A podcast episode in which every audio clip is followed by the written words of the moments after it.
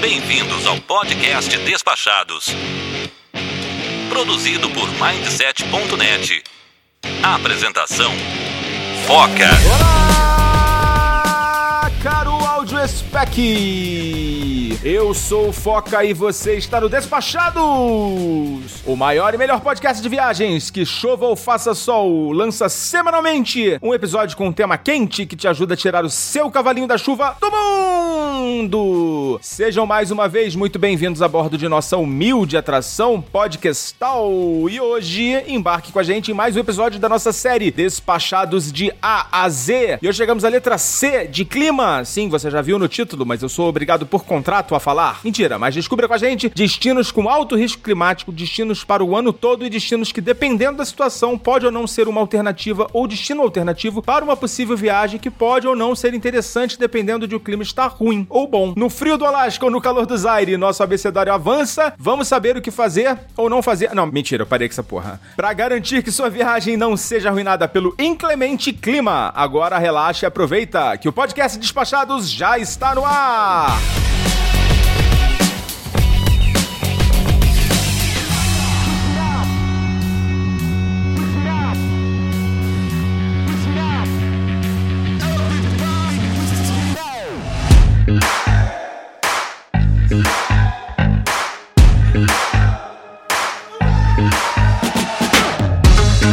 Falar do nosso encontro que vai acontecer nesse sábado, dia 21 de maio. Se você está ouvindo após o dia 21 de maio, sinto informar que você perdeu essa oportunidade de participar do nosso segundo encontro com ouvintes da cidade de São Paulo, dia 21 de maio, sábado. A programação está confirmada e o nosso encontro ele vai começar às 9 horas da manhã no Café Girondino, que fica no centro de São Paulo. É um café tradicional lá da cidade e vai ser o nosso ponto de encontro, né? O nosso ponto de encontro para o primeiro, né, compromisso, que é o próprio café da manhã e na sequência a gente vai fazer um walking tour, um free walking tour, na verdade, pelo centro da cidade de São Paulo. A gente já falou um pouquinho do que, que a gente vai ver no último episódio e é um free walking tour, então todo mundo está convidadíssimo para participar, mesmo que você não queira gastar dinheiro. É uma oportunidade de você conhecer a cidade de São Paulo, conhecer um pouco da história, fazer um passeio bacana pelo centro sem custo nenhum, né? Então é o nosso segundo, né, compromisso e na sequência, né, a gente vai fazendo esse walking tour pelo centro gente vai chegar no bairro da Liberdade, onde a gente vai ter o nosso almoço em um restaurante lá. A gente vai se encontrar lá para almoçar. É, é o Eat Asia, um restaurante chamado Eat Asia. E na sequência, é, nós vamos fazer o, a nossa a segunda parte da nossa programação, que é o, a visita ao Museu da Língua Portuguesa, que fica na Estação da Luz. E também no, esse evento também não terá custo. Então, se você está querendo ter um dia bacana, aproveitar a companhia dos despachados, encontrar com a gente, essa é a oportunidade de você fazer isso, tá? Então anota aí, não deixa de ir, tá? A gente tá esperando vocês lá, caros ouvintes aí da cidade de São Paulo. Estaremos aí no dia 21 de maio, tá? Nesse sábado. Esperamos vocês lá. Alguns recadinhos agora para esse para esse evento, né? É, a gente tá com uma previsão de clima, de tempo bom, tá? Para esse sábado. É, teremos sol, apesar do frio, né? A previsão também é da temperatura estar ainda bem baixa. Essa semana tem feito um frio danado tanto em São Paulo quanto em várias outras regiões do país. E é importante que mesmo com clima frio que você passe protetor solar, porque a previsão é de sol, tá? De sol forte. Como eu disse, o nosso evento ele não tem custo, tá? Ele vai acontecer é, em locais públicos, em locais abertos. O próprio a própria visita ao Museu da Língua Portuguesa também nesse sábado não vai ter custo. Você pode emitir o seu ingresso diretamente pelo site lá do Museu da Língua Portuguesa ou para não precisar arriscar de na hora não ter, né? A gente tem uma quantidade, a gente conseguiu emitir uma quantidade de ingressos, mas é uma quantidade limitada, né? A gente não sabe quantas pessoas vão, então a gente não pode emitir eh, um monte de ingressos, que a gente estaria sendo desonesto aí, né? Com os outros visitantes que podem precisar. E uma, uma informação importante também é que a gente tinha previsto fazer um happy hour à noite, mas esse happy hour a gente não conseguiu um espaço adequado para fazer ele, né? Com que a gente pudesse ter um nosso grupo isolado, que a gente pudesse ter uma estrutura de som, né? Para poder fazer o evento. Então a gente acabou cancelando essa parte do evento, mas a gente não vai deixar de fazer alguma coisa na parte da noite, mas aí também vai ficar livre, não vai, a gente não vai ter esse compromisso de realizar aí o, é, o happy hour e eu despacho o repasse. Infelizmente, a gente não vai conseguir fazer, tá? Então a nossa programação ela vai ser exclusivamente durante o dia, tá? Na parte da manhã, café da manhã nos Girondinos. Free Walking Tour pelo centro de São Paulo, almoço na Liberdade e na parte da tarde a visita à Estação da Luz, né? Mais pelo Museu da Língua Portuguesa, mas também a gente vai dar uma passadinha para conferir lá o que, que tem de interessante na Estação da Luz. E a gente está confirmado. Eu, né? Samir e a Rê, que é a mais nova participante de Despachados, confirmou a presença. E a Leila também, que é da cidade de São Paulo. Estaremos todos lá. Então é a oportunidade de você encontrar conosco, trocar uma ideia, jogar a conversa fora. Esperamos você lá. E agora, vamos para a pauta. Senhoras e senhores ouvintes do podcast Despachados, sua aeronave encontra-se em solo e o seu embarque está autorizado. Sabemos que a escolha do conteúdo é uma decisão do cliente. Por voar com o podcast Despachados, obrigada.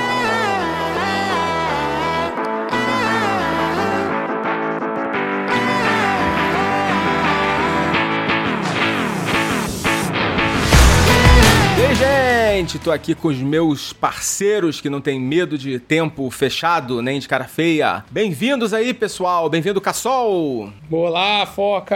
Olá, nossos caros áudio spec. É um prazer estar aqui de volta com vocês. Bem-vinda também, Renunes. Olá, Foca. Olá a todos os amigos despachados. Que felicidade estar aqui com vocês. Falando diretamente da Paulicedes Vairada, Samir Reis. Grande Foca, que é igual o Ayrton Senna, cara. Se estiver chovendo, a gente pilota melhor.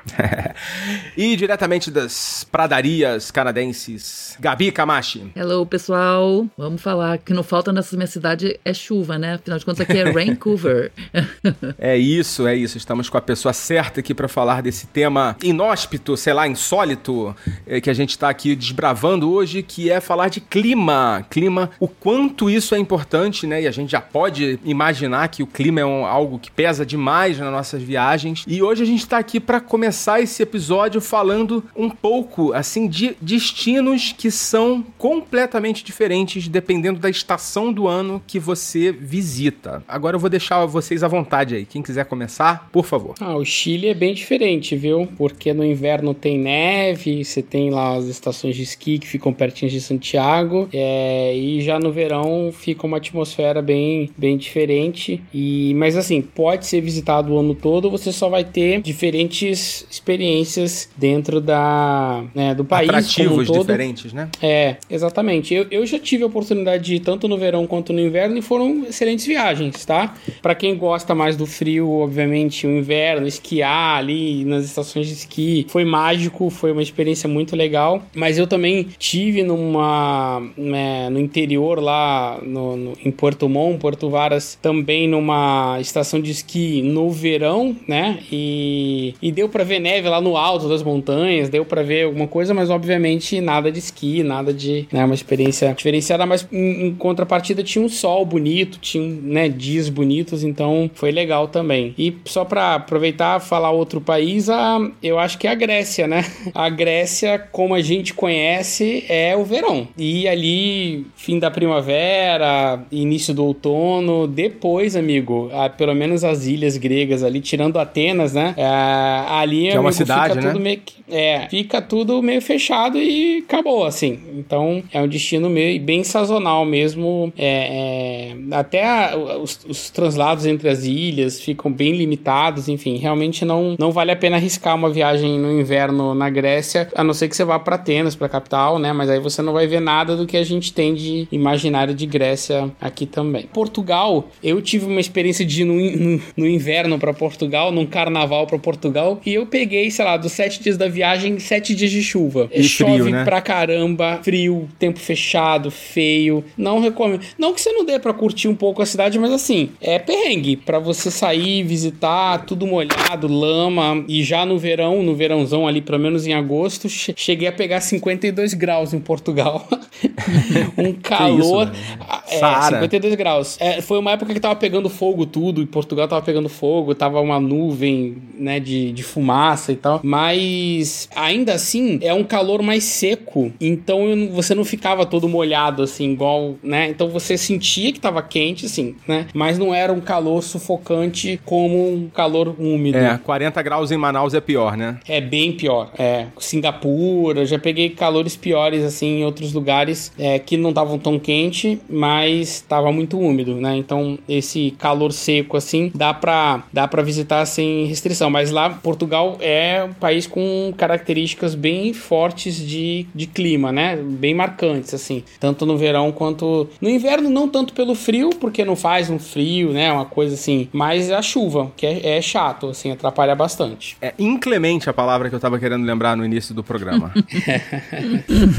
Mas fala, Gabi, você ia falar alguma coisa. Não, eu ia falar que tem destinos. é, O Cassol falou do Chile e não fazendo como ele fez, que foi para lugares diferentes no inverno e no verão, mas, por exemplo, Santiago, eu fui no inverno e no verão. E são dois lugares diferentes. É, parece que você tá. Não exatamente Santiago, né? Mas se você vai, sei lá, vai, vai viajar mais pra, pra, pra alguma montanha e tal, você até pode ir pra montanha também. E só que aproveitar outras coisas, né? Aqui em Vancouver e arredores, assim, tem uma cidade que é de estação de esqui, que é em Whistler. E eles aproveitam lá, tanto no inverno quanto no verão, tem as altas estações. São duas, que no inverno pra esqui e no verão pra motocross bicicleta. E o pessoal desce as montanhas lá de bicicleta, de bicicross, mountain bike, não sei como é que é. Alegria dos ortopedistas, né? Isso, pois é. E uma viagem que a gente fez em novembro para uma cidade perto daqui, chamado. Na verdade, é uma estação de esqui também, chama White. uh, esqueci o nome. Big White. E quando a gente foi alugar o- Airbnb, ainda não tava na estação, ainda não era verão, ainda era outono. E aí, quando a gente foi alugar o Airbnb, o dono do apartamento falou: Vocês têm certeza? Porque assim, não vai ter nada lá. A gente queria, porque a gente é, é com mais uma família e a gente era um feriado e a gente queria aproveitar mesmo o clima de montanha, mas não pra esquiar, nada disso, né? Mas ele achou esquisito, né? Alguém querer alugar o apartamento dele. Pegar um sossego, né? É, exatamente. Ele achou esquisito a gente querer pegar o apartamento dele nessa época, que ainda não era alta estação. E... Mas no fim foi ótimo, porque nevou. Inclusive, a gente pegou neve e a gente aproveitou exatamente o que- do jeito que a gente queria aproveitar. Caramba, que sorte, hein? É, pois é. É, essa, essa ressalva que a Gabi colocou é importante, que o clima anda meio doido no mundo todo, né? Então talvez a gente esteja falando aqui não se aplique exatamente nos próximos anos se o clima continuar doido como, como ele tá. Pois É, não estranhe se você pegar uma nevezinha em Natal ou em. Não, também não vamos exagerar, né, Foca? Gente, nevou agora em abril aqui no Canadá. No Canadá quase todo. Aqui em Vancouver não, mas nevou no Canadá quase todo em abril, primavera. É, eu vi na, na Índia ontem, tinha regiões que estavam fazendo 60 graus. Que isso? Eu nem Nossa. sabia que isso existia. É. Caramba. Samir e horror. Rê querem participar do debate? Sim, bom, eu tenho um destino pra falar que muda muito na questão de, do que você vai aproveitar na viagem, que é a Islândia. Ah, bom, legal. Eu fui pra Islândia em agosto, no verão. É, eu achei muito melhor no sentido de aproveitar o país, né? Afinal, é super frio mesmo no verão. né? A gente não tá falando de um, um verão de praia, né? A gente tá falando de um verão com muita blusa pro brasileiro, então pode levar roupa de muito inverno, vai ver neve, né? A gente não viu nevar, mas nós vimos bastante neve. A grande diferença é que é o seguinte: no verão é muito mais fácil viajar, você consegue alugar um carro normal, fica muito mais fácil transitar, enfim, né? Menos frio ajuda muito. Só que você não vê a aurora. Então, pra ver a aurora boreal, é necessário a partir de outubro. Então, ou você passa friozão, né, Pra poder ver a aurora e aí entra naquela naquela vibes do frio mesmo e acaba não conseguindo aproveitar tanto o destino, ou você abre mão da aurora e aproveita mais pra visitar, né, as cidades em si, conhecer a, a praia, né, a, a praia que é feita ali de areia preta, que é bem bacana, porque realmente no eu fui no verão, né? No inverno dizem que é super complicado, descer do carro já é complicado, né, nesse, nesse tipo de passeio mais natureza. Então realmente tem que pensar qual vai ser sua opção, a- com aurora ou sem aurora. É, vocês sabem que a minha esposa, ela- o sonho dela é ver a Aurora Boreal, né? E é uma viagem super complicada, né? Porque Cara. praticamente é o foco da viagem exclusivo, né? Assim, você não pode fazer mais nada, né? Porque você tem que ir pra um lugar que tá 45 graus negativo, você tem que ficar nesse local pelo menos uns 4, 5 dias, né? No mínimo, porque pode o tempo não tá bom, né? Você não- nunca se sabe, né? E, né? E você vai fazer o que nesses 4, 5 dias, né? Caçar a Aurora Boreal, né? Não tem mais nada pra você fazer. E é caro, né? Também é uma época difícil, né? Você tem que contratar guia, expedição e tudo mais. É assim, tem, exige realmente uma dedicação, né? Ó, um dos meus sonhos também é ver a aurora. Eu fiz várias cotações já. E um dos destinos que eu vi que parecem, assim, ser dos mais legais e preço mais bacana é no Canadá, chamado White Horse. Aham. Não Lá sei se cima. vocês conhecem. É, e falaram que é incrível, assim, e que tem aqueles iglus, né, modo de dizer, de, de- com teto de vidro pra se hospedar. Iglu, modo de dizer, né, é uma construção mesmo bacana, ou então umas cabanas, e que, assim, muito mais barato do que na Noruega, por exemplo, e um lugar que vê, entre aspas, com facilidade, né, que a aurora, acho que, se eu não me engano, a partir de outubro também acontece bastante. Então eu tenho esse plano, eu não conheço Canadá ainda, é um dos meus planos aí. E dá pra conjugar com outras, outros lugares depois, né? Dá pra pegar um avião e ir pra outro lugar, pra- no Canadá, inclusive, né? Exatamente, essa é a ideia. Mas vai conhecer o Canadá no inverno, né? Que já não é lá grande coisa também, né? Ih, não vem não, rapaz. Não, já dificulta, né? Já dificulta um pouquinho. né? Sim, sim. A gente tá com planos de ir pro Alasca no inverno. E aí dá medo, né? Alasca, Fairbanks. inverno, né? É, pra tentar ver a aurora também. São as duas principais bases, assim, né, Pra quem tá procurando aí a Aurora. Eu cheguei a entrar em grupos de Aurora Boreal no Facebook e tal. Aí é White Horse no Canadá, Fairbanks no Alasca e as outras cidades da Europa, todas são muito caras, né? Todos os destinos são destinos caríssimos, né? Noruega, Islândia e então realmente pra quem tá procurando aí, eu acho que as duas mais os dois caminhos aí mais menos impossíveis, né, de pagar é Fairbanks. Anotem aí.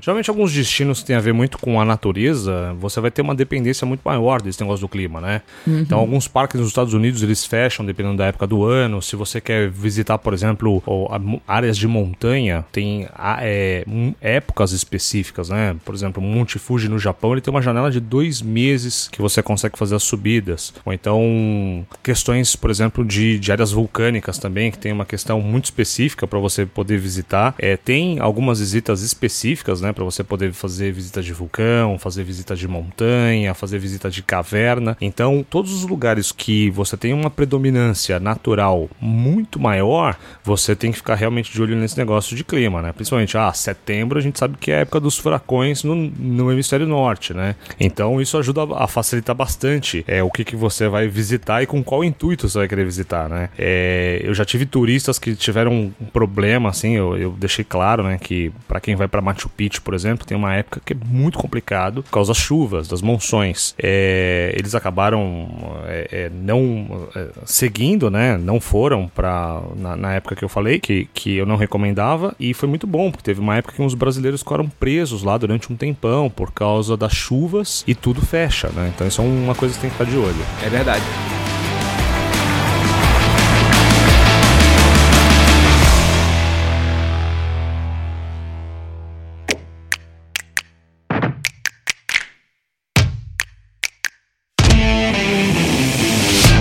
Já tá entrando aqui no próximo tópico, que são os destinos que têm restrições severas, assim, né? Pra, de período de viagem, né? E aí eu já vou abrir aqui com a minha amiga Rê, que parece que escolheu uma época um pouco não recomendada pra visitar o Caribe. Fala um pouquinho pra gente, Rê, como é que foi essa sua experiência? Exatamente, gente. Essa história, assim, mudou minha vida na hora de organizar a viagem, porque eu nunca tinha passado por nada parecido. Bom, foi 2017. Eu queria, porque queria fazer uma viagem em 7 de setembro. Cotei com a agência, tá? Detalhe, com a agência. Não foi uma coisa que eu fiz, né? Entrei lá no site, comprei sozinha do nada. E aí, a agência me informou: ó, tem esse destino legal, tá? Olha, temos Cuba com um valor super bacana. Eu sempre sonhei em conhecer Cuba. E eu falei: é isso, né? Ainda dei de presente pro Tatá, né? Tatá, meu namorado, coitado, né? Que presentão.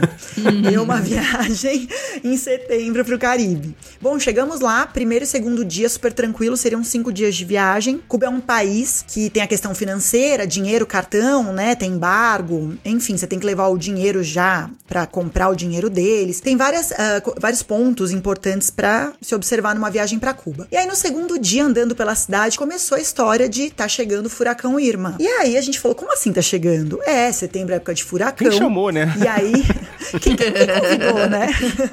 E aí começa, e aí a TV local passando, a gente já viu os mapas. Bom, no segundo pro terceiro dia já veio a informação que todo mundo deveria fechar suas casas com tapume, tem toda uma orientação. Que na verdade, quem já mora no Caribe, entre aspas, já tá acostumado. Eles já têm essa, né, essa prática, né, de setembro, ter essa preocupação com os furacões. Eles começam é por ordem alfabética, né? Eles vão começando ali A, B, enfim, já tava no I, que era o Irma nessa época. E aí ele ia passar por lá, enfim. Começamos a ficar desesperados, porque por mais que a gente tenha chuva, tempestade no Brasil, a gente não tá acostumado com, com furacão. E era classe 5? Olha, ele tava virando, eu não vou lembrar exatamente agora, mas ele tinha, quando passava no mapa, quando ele tava chegando perto, ele ainda tava com mais baixo, ele passaria só a beirada dele. Só que ele mudou a rota e ele passou inteiro. Eu não vou falar se era classe 5 ou não, mas era bem alto, eu acredito que era assim. E assim, todo mundo lembra, né, do Irma. Acho que todo mundo lembra, né? É tipo Katrina, assim. Porque o que aconteceu? Quando ele começou a chegar, lá a no nosso hotel, a gente tinha é, TV a cabo. E aí a gente via TV em Miami, todo mundo, acabou o papel higiênico no, no supermercado, acabou a água, todo A mundo, né, fazendo aquelas né, compras.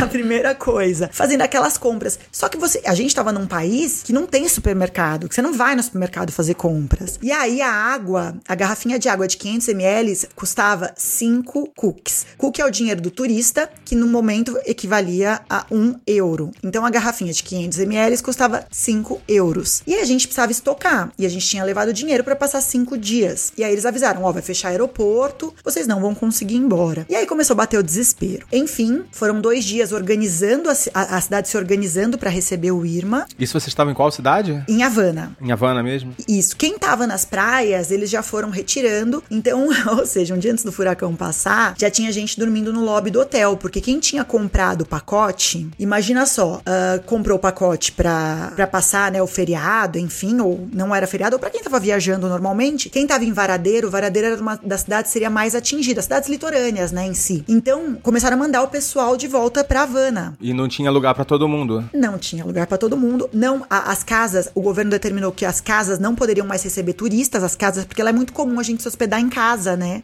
E aí as casas não poderiam mais receber os turistas, veio o aviso do governo. E aí começou a fechar tudo. E agora é hora de organizar, né, pro Irma passar. Então nós tínhamos quarto no hotel, nós conseguimos. Ah, daí que veio um, um grande detalhe. Quando nós eh, resolvemos viajar pra lá, eu resolvi fazer uma mala pra doação, principalmente pra criança. Então a gente levou muito chocolate, papel higiênico, a gente levou sabonete, hidratante pras mulheres. Eu preparei uns saquinhos pra dar de presente e escrevi uns recadinhos em espanhol. Adivinha o que aconteceu com a doação, né? Virou insumos de necessidade.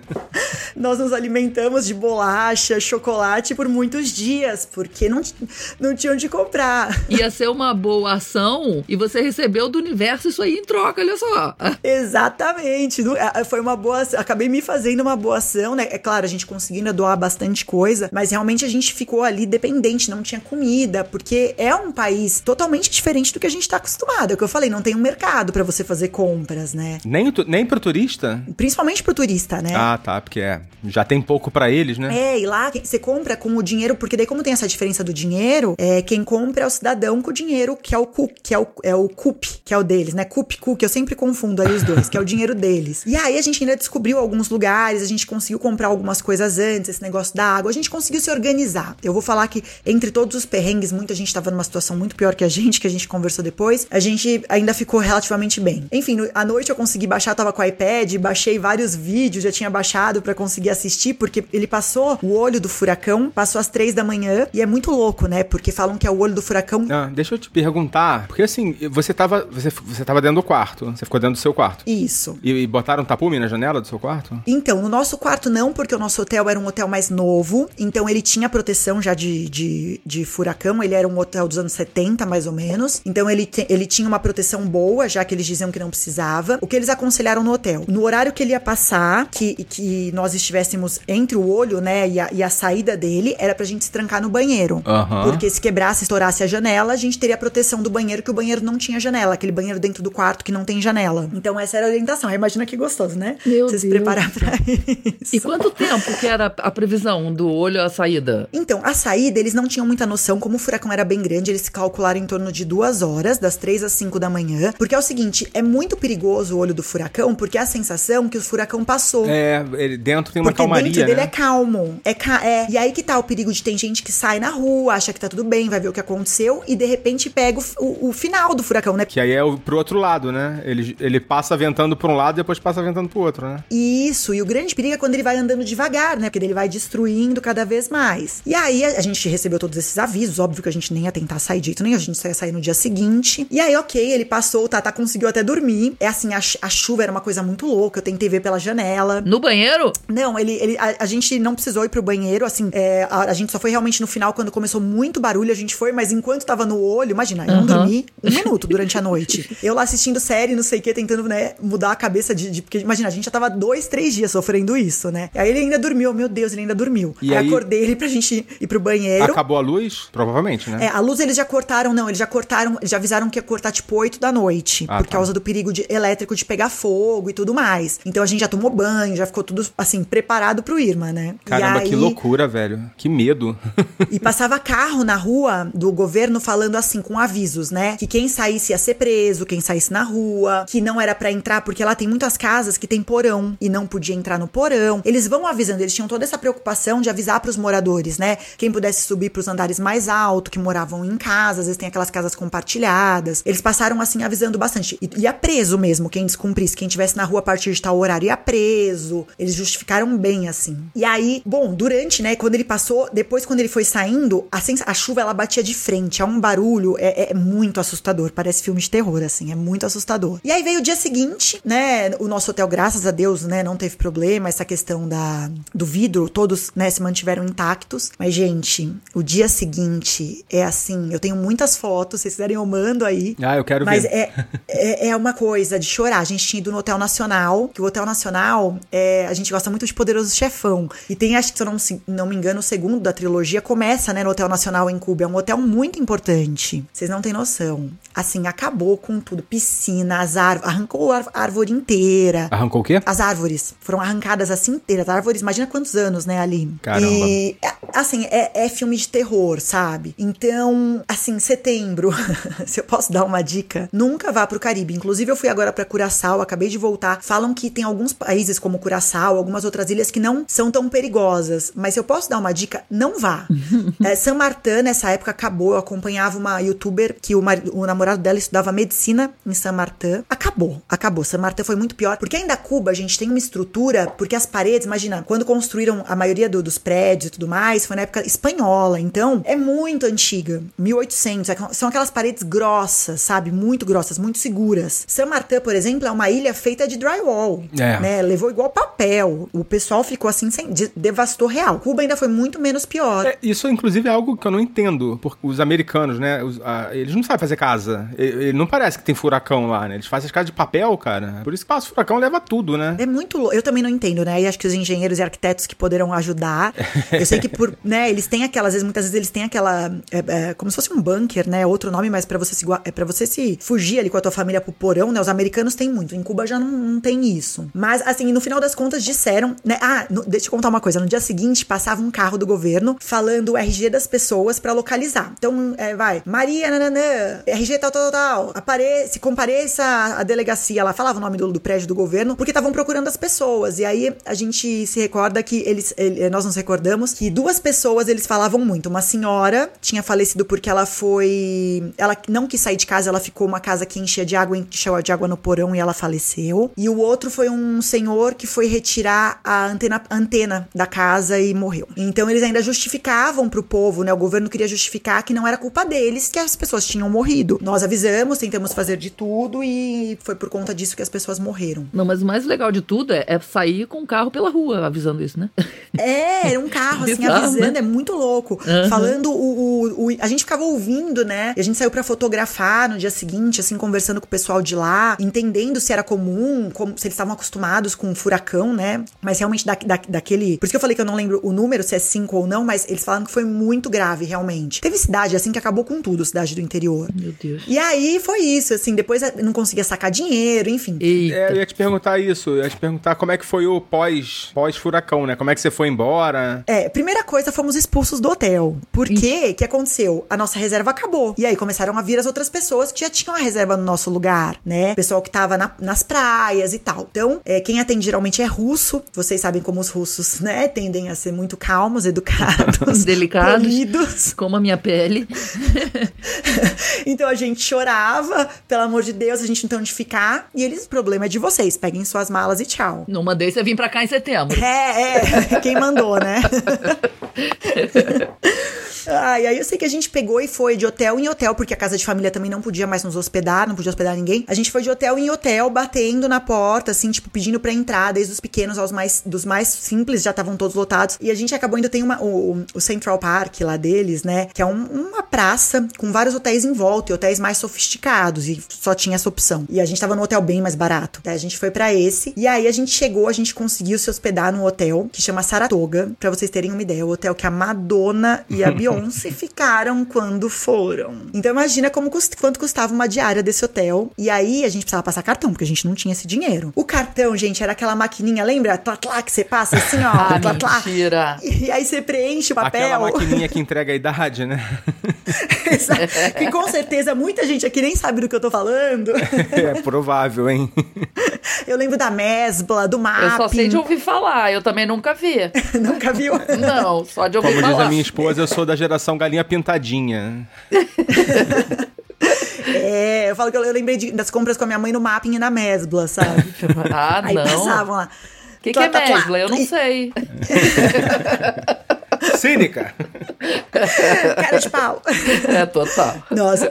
E aí a gente rezando, porque eles tinham que fazer o contato via telefone, né? Com a Visa ou com o Master. E aí foi, eu sei assim, foi o dia inteiro pra conseguir a vaga no hotel. E aí conseguimos, deixamos o rim, o baço, o fígado, a gente fez, né? Deixamos todos os órgãos lá. A gente gastou umas três viagens pra conseguir ter onde dormir. E aí foram quatro diárias nesse hotel, assim, que não tinha. A gente ficava procurando outros lugares pra ir, mas não, não tinha opção realmente, assim, não tinha o que fazer. Porque o voo de volta foi cancelado?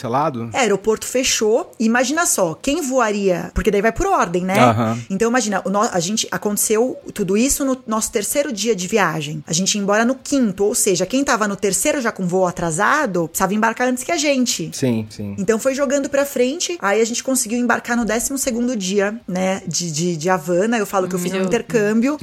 aí eu conheci, assim, então eu conheço, assim, a gente fazia aqueles walk-in free tour, a gente ficou amiga da galera, a gente saía pra jantar, a gente batia papo. Todo dia no, no. É, porque daí a gente. Todo dia a gente já, se, já encontrava Não, lá. ela, ela que era o guia do Walking Tour, você não entendeu. Já comecei a trabalhar, né? Já tinha uma licença. Precisava pagar o hotel, né? Exato. Exatamente. Ganhando em euro, só tem espanhol lá, né?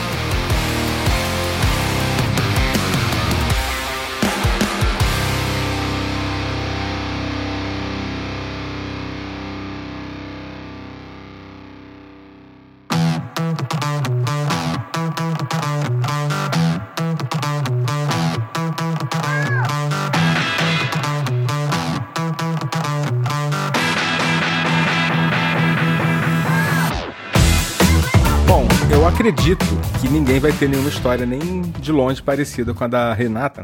Mas alguém já teve alguma experiência que não foi tão legal por conta do clima ter estragado ou prejudicado muito? É, o Cassol já comentou, né? De, de Lisboa. É, o meu foi levinho.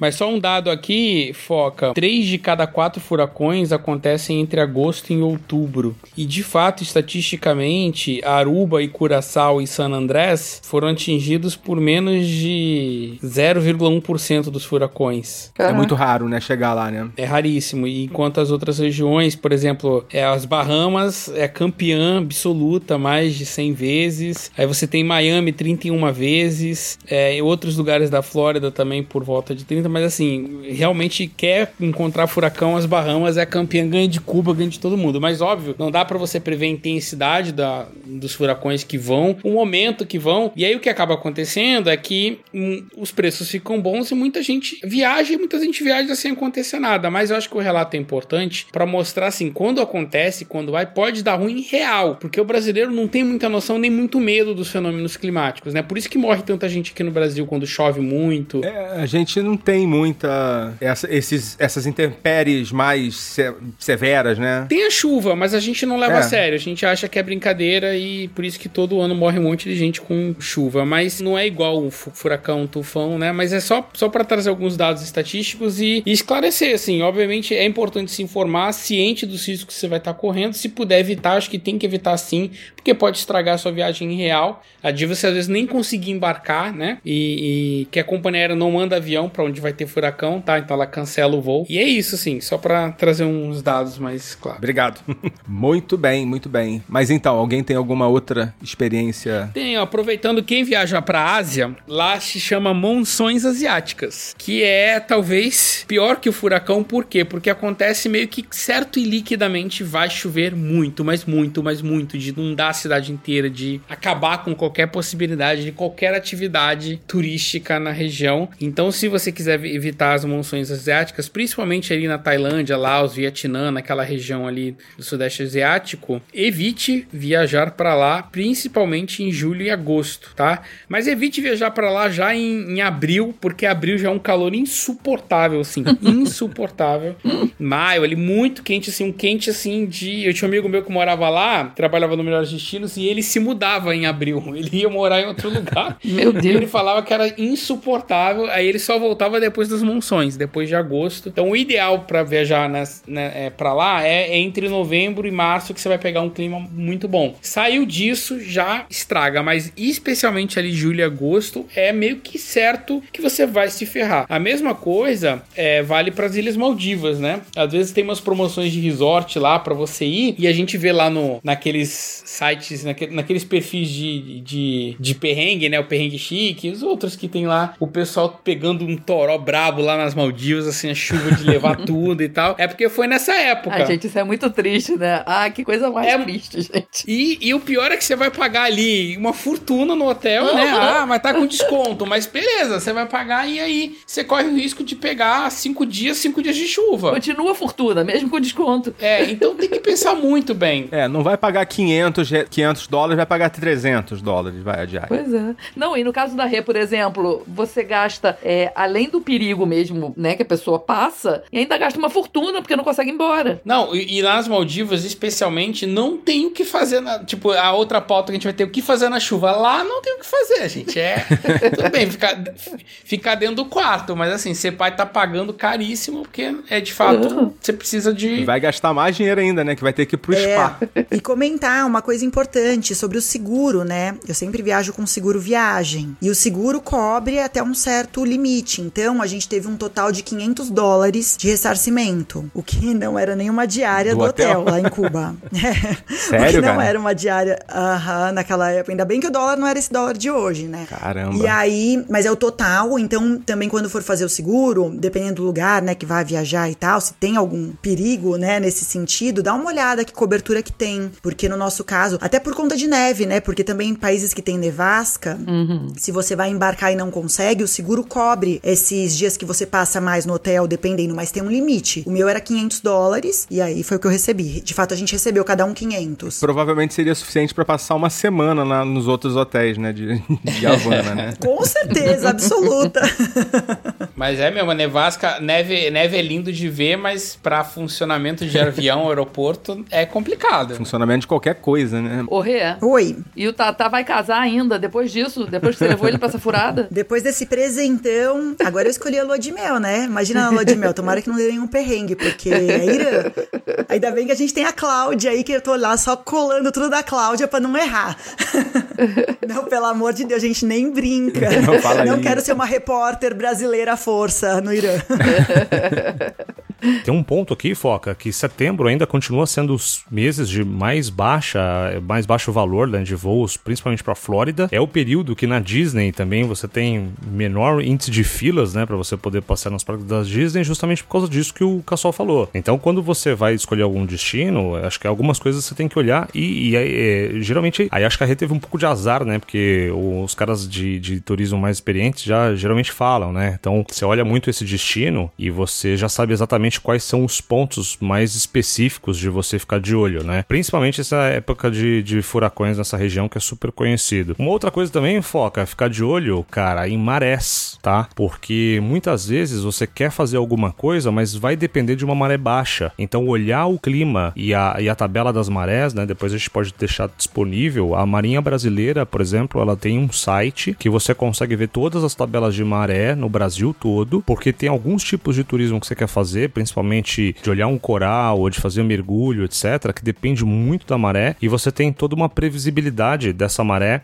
para você conseguir planejar a sua viagem especificamente para isso. Senão, às vezes, você quer fazer um mergulho, ver um coral, alguma coisa do tipo, tava na maré errada e você poderia ter planejado melhor. É, você tá falando assim de impactos em atividades mais ao ar livre, mais em contato com a natureza, né? E aí vamos deixar já esse, esse assunto já guardado aí para o nosso episódio que vai ser da letra E, que vai ser ecoturismo, já vou dar o spoiler aqui. E você me lembrou de algo que não é relacionado com, e, com ecoturismo, mas tem a ver com a época que você vai, não, não exatamente com o clima, é que é o que a gente tá falando aqui hoje, mas eu acho que vale a pena mencionar, porque muitas pessoas não sabem, mas aquelas viagens que a gente faz pro Atacama, pelo menos que eu fiz, né? Não sei se todo mundo fez, tem um passeio que é muito bacana, muito legal e que eu recomendo muito que todo mundo faça, que é uma visita astronômica num observatório, que é feito à noite. E essas e esses passeios, essas visitas, elas só acontecem em noite de sem lua, ou seja, não pode ser na lua cheia. Eu acho que até lua minguante, lua crescente, ele ainda tem alguns dias que dá para fazer, mas na lua cheia não dá, porque a própria luminosidade da lua ofusca a visibilidade das outras estrelas. Então, é um ponto de atenção para quem vai viajar pro Atacama, né, ou para outro lugar que dê para Assim, o que eu saiba é no Atacama que tem isso, em São Pedro de Atacama, que tem esse, essas agências que fazem esses passeios. E aí tem que se ligar aí para fazer nessa época certinho, porque se você for na lua cheia, não vai conseguir fazer. E vivendo e aprendendo, tá vendo? É, eu peguei, peguei lua cheia, é muito claro. É lindo também, porque é claro, fica lindo o Atacama, porque fica super claro. Mas eu, eu nossa, eu queria muito fazer o passeio e não dá mesmo, não dá, impossível, nem tem. Não tem, não, não tem. tem. eles não vendem. Não né? vendem, porque não, não tem. tem. Já em contraponto, em Foz do Iguaçu, tem um passeio que você faz naquele hotel chique lá das cataratas, que dizem que o passeio só é feito em noite de lua cheia, e aí você vê as cataratas todas iluminadas à noite, o parque. Caramba, assim, deve ser lindo. Que é lindo, que é incrível. Mas é só pros hóspedes do, de- do hotel lá do. Só pros hóspedes do Hotel Chicão.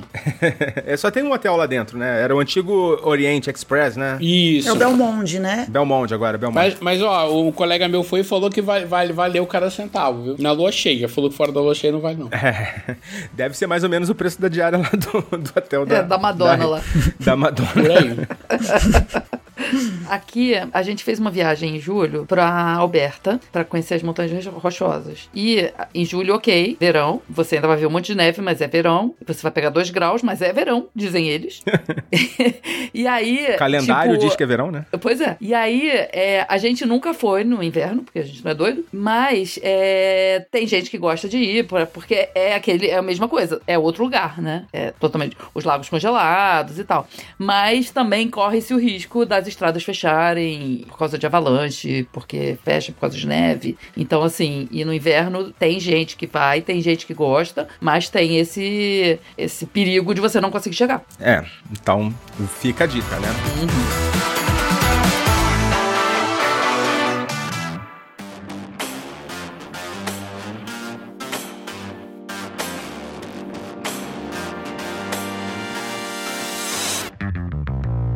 Bom, então agora vamos fazer o contraponto, né? Destinos que têm essas restrições severas. Agora vamos falar um pouquinho de destinos assim que você pode fechar o olho, pegar teu cartão, passar e comprar tua passagem que não tem erro. Destinos que você pode visitar o ano inteiro e que você vai conseguir curtir uma viagem bacana. Praticamente o Brasil todo, né? Não tem estação aí. É mais ou menos, mais ou menos. É, não, tô- O Sul, por exemplo, a gente já tem eh, algumas restrições. Inclusive, eu viajei agora, né, recentemente, pra Florianópolis, assim, peguei um clima bem bunda, assim. né? Ah, não, mas Floripa é, é caído, tem que ir na temporada mesmo, senão. É, tudo bem que eu tava com o pé quebrado, então não ia poder aproveitar as praias e as trilhas e as cachoeiras, mas senti falta. Pelo menos, assim, pra ter um dia bonito, né, um dia bonitão Uhum. e tal. Ah, é totalmente diferente, né? Aqui, é, aqui, o Canadá praticamente todo, mas aqui em Vancouver é tudo muito divididinho as estações, né? E aí, no inverno só chove, no verão fica tudo seco e queimando, e na primavera começa tudo a florescer e tem as, a- as cerejeiras maravilhosas e no outono as, fol- as, as folhas vermelhas caindo. Mas eu digo que dá pra ver, dá para se divertir aqui em qualquer época, mas tem que ter a expectativa do que você vai esperar. No inverno, por exemplo, escurece quatro e meia, mas você pode esquiar, você tem neve, Vancouver principalmente não tem temperaturas que absurdas. A gente aqui aqui na cidade, a gente raramente fica abaixo de zero, então assim, dá pra aproveitar bem, mas tem que vir saber. E é uma coisa que aqui ninguém deixa de fazer nada porque tá chovendo, porque senão você não faz nada no inverno inteiro, né? Aí é tipo Paraty, né? É. Então, assim, dá pra vir em qualquer época, mas são quatro cidades diferentes. Legal. Senti uma certa predileção da Gabi pela primavera. Ah, Super natural. não, a minha predileção, a minha predileção é pelo não inverno. Ah, entendi. Qualquer, qualquer coisa que não seja o inverno. Senti um, um tom um pouco crítico com as outras estações do. Sentiu que eu tô com um ranço, né? Um ranço. Não, eu imagino que o verão aí deva ser bem tranquilo, né? Tranquilo de quê? De, de temperatura? É. É um calor do cão, rapá. Não, não é 60 graus, nem 50, que nem vocês falaram aí. Mas é um calor. An ano passado, né, com esse clima maluco aí, fez 47 graus aqui. Morreu gente aí, né? Morreu, morreu gente. E assim, as casas aqui em Vancouver não tem ar-condicionado. Só as casas novas, bem novas. Então a gente assou dentro de casa. A gente tem um ar-condicionado portátil que não serviu para nada. não fazia cosquinha. A gente morreu. E eu ainda tomei a vacina do Covid no dia do 47 graus. E tive todas as reações possíveis. Eu queria morrer, minha gente. Você achou que era vacina? Não, era tava calor É, mesmo. não, é. Eu achei. é, Ela achou que tinha morrido, tinha chegado no inferno. Por aí, mas não por era. aí não, mesmo, só- Cassol. Por exatamente isso. Foi muito bizarro. E estão esperando que esse ano seja igual. Falando de calor assim, escaldante, quem vai pra Dubai também no verão de lá, o pessoal acha que é moleza, que tá acostumado com calor. Gente, não é. Lá é o in- tem, o, tem o, o verão e o inferno. O verão é no inverno e o inverno é durante os outros meses. Então, realmente você, a gente não, não sabe o que é calor comparado com essas regiões assim que tem. Eu já ouvi que tem o verão, tem o inferno e tem Dubai depois. É, é assim, de, de, de você passar mal mesmo, de você não conseguir. A não ser que você fique dentro do ar-condicionado o tempo todo, mas aí em algum momento você vai ter que se locomover, você vai ter, né? Ou seja, não inviabiliza 100%, mas assim, vai ter um, um período bem difícil de, de adaptação ali. de- Deixa eu contar uma curiosidade rapidinha daqui. Como tem essa coisa do frio e quase nunca é calor e tal, a- as crianças brincam nas escolas, elas vão em qualquer, pode estar a menos 80 que elas vão pra escola, mas até menos 18 graus ou 17, não sei, menos 17 graus, eles têm que brincar lá fora. Eles têm Tem que ir lá fora. brincar ao ar livre. Se fizer menos 18, não, né? Porque aí não. Né? Aí menos também não, 17, né? ok. Menos 18, não. Mas, no verão do ano passado, ah, isso foi em junho, ah, aquele calor absurdo lá. No verão do ano passado, chegou um e-mail no domingo avisando que as escolas iam estar fechadas no dia seguinte por causa do calor. Ou seja, 47 graus não pode, mas menos 17 tá beleza. Virar picolé ok, derreter não. Aí não tem criança Nutella, não, aí. Só É. raiz.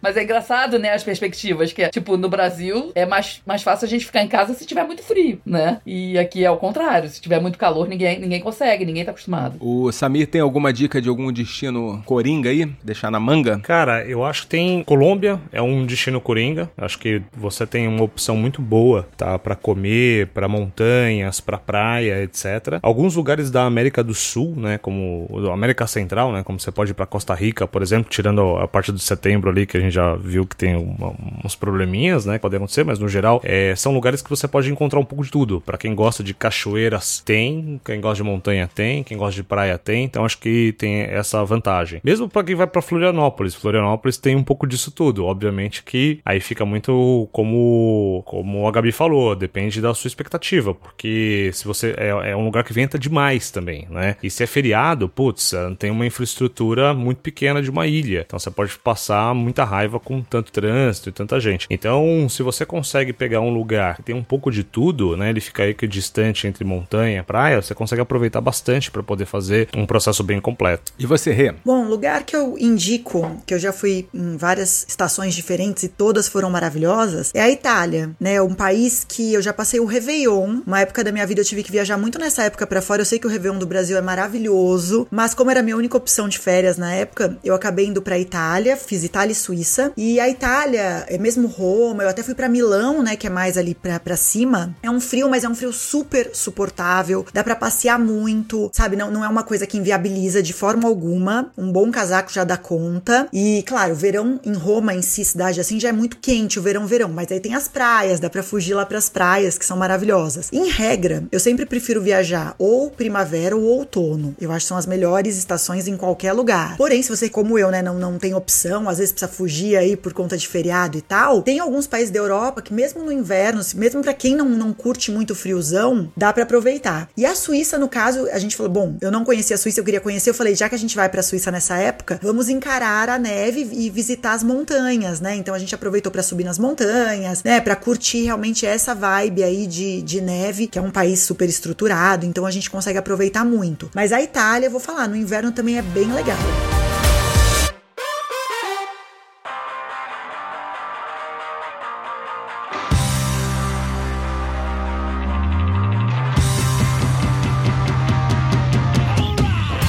Está chegando ao final de mais uma participação aqui do Despachados e vou aproveitar aqui, vocês têm mais alguma, ficou algum assunto aí de fora que vocês queiram falar, que eu esqueci de mencionar? Ah, só, só de, de destacar aqui alguns destinos no Brasil, né? A gente tem Porto Seguro, para quem gosta de praia, porque a chuva é distribuída ao longo do ano todo, não é concentrada como nas outras regiões, regiões do Nordeste, né? Eu acho que Gramado, que é um dos maiores destinos turísticos do Brasil, tem muita coisa para fazer no inverno, mas tem coisa para fazer o ano todo, sempre tem alguma atividade, algum evento ocorrendo, alguma, né, alguma estação de alguma coisa, assim, é incrível lá, você dá para aproveitar bastante. Eu fui em Gramado em fevereiro é, do ano passado e aproveitei demais, peguei dias lindos, assim, muito bonito também. Você tem diferentes atrativos, mas tem atrativos o ano todo. Campos do Jordão também é mais charmoso no inverno, conhecido como destino de inverno, mas também dá para você visitar o ano todo. Jeri, tirando ali março, abril, que é um período mais de chuva, mas Jericoacoara também dá para visitar o ano todo e até no período de chuva, porque não vai chover direto, mas as ruas ali ficam é, tudo de areia, né? Fica meio lameado, não é tão, tão legal. Nosso Rio de Janeiro aqui, querido, né? E tirando os furacões também, Miami, Orlando ali, eu acho que os Estados Unidos em geral você consegue visitar, tirando algumas regiões mais frias ali, Chicago e tal, mas você consegue visitar ali, pelo menos a Flórida. É, dá para fazer bastante coisa também o ano todo. Muito bem, vamos chegando então ao final de mais um episódio aqui do Despachados, do nosso abecedário, né? Despachados de AZ. E hoje vou agradecendo aqui a participação dos meus amigos Leonardo Cassol, Valeu, Foca, valeu pessoal, foi um prazer. Grande abraço a todos e boa viagem. Samir Reis. Opa, se chover, faça rafting, fique longe de montanhas e tome cuidado com os raios. E Gabi Camachi. Gente, foi ótimo estar aqui. E com o tempo a gente vai aprendendo que o Brasil não é o lugar mais quente do mundo, né? A gente aprende que faz 60 em alguns lugares. Jesus amado.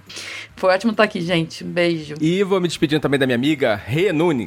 Obrigada pelo convite, gente. Muito bom estar com vocês e eu anotei muitas dicas aqui. Um beijão. Beijo. Já volto aí com os recadinhos, tá, gente? Tchau, tchau.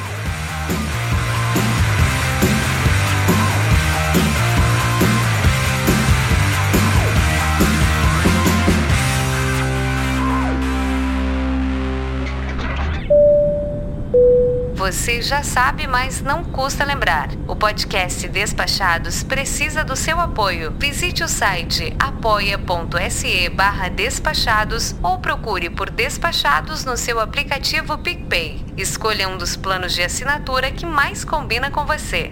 Pela atenção, obrigada.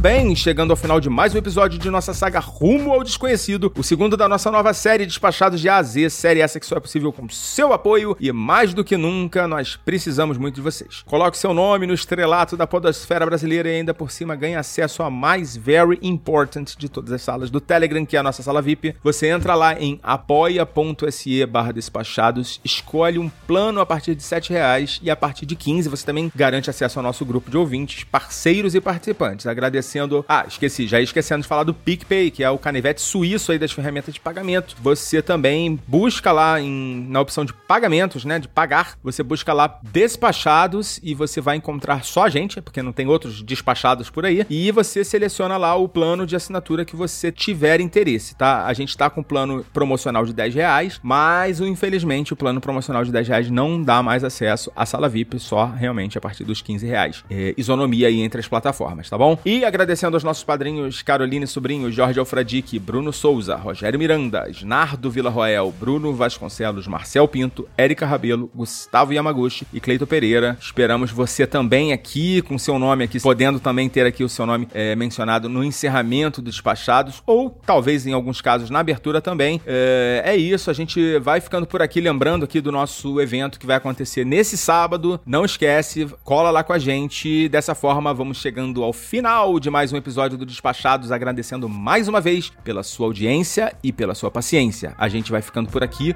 Foca na viagem. Tchau! Então o Foca programa um evento importante e não me convida. Só porque estou em Trás-os-Montes. Francamente, tenho milhas da TAP. Tomara que não apareça ninguém. Como tenho contrato vou ler a ficha técnica. Pois, o podcast Despachados tem produção e apresentação desse mala, o Foca. Edição de áudio e sonorização, Danilo Pastor. Identidade visual e arte da vitrine, Vini Campos. Vozes de Patrícia Trezi, Patrícia Vieira e Alves Garcia. Trilha sonora, Upbeat. Realização Mindset.net. Na semana passada tinha uma dica escondida no episódio, mas o Foca cancelou o despacha ou repassa. Quem pegou a dica, guarda aí que ela ainda está valendo. Agora fui.